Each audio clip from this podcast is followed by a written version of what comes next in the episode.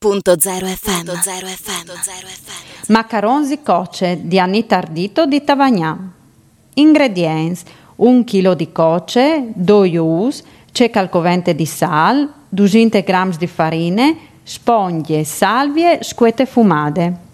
Procedimento: netta la coce, tagliala a fetutis e fa le queta al for per circa 30 minuti lasciare sfredare, sclicciare col piron e giuntare il sale, la farina e ius. Messe da fino a una creme penge. In tune pignate fa bolli laghe salate e col giutori di un sedon da forma i macarons e buttaiute aghe un po' sparvolte. Quando veni in su, chiappaio su con un passin. Intanto scaltri la spoglia con la salvia e metti dentro i gnocchi. Per fare un geud di frico friabile, schialda un pignatut antiaderente e metti qualche sedone di mottasio stagionato fino a formare un strato omogeneo. Quando la base è dorata, va dal pignatut e metti su un tune terine.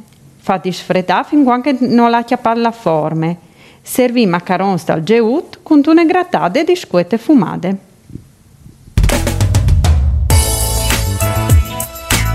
Radio.0, la miglior radio del Friuli Venezia Giulia.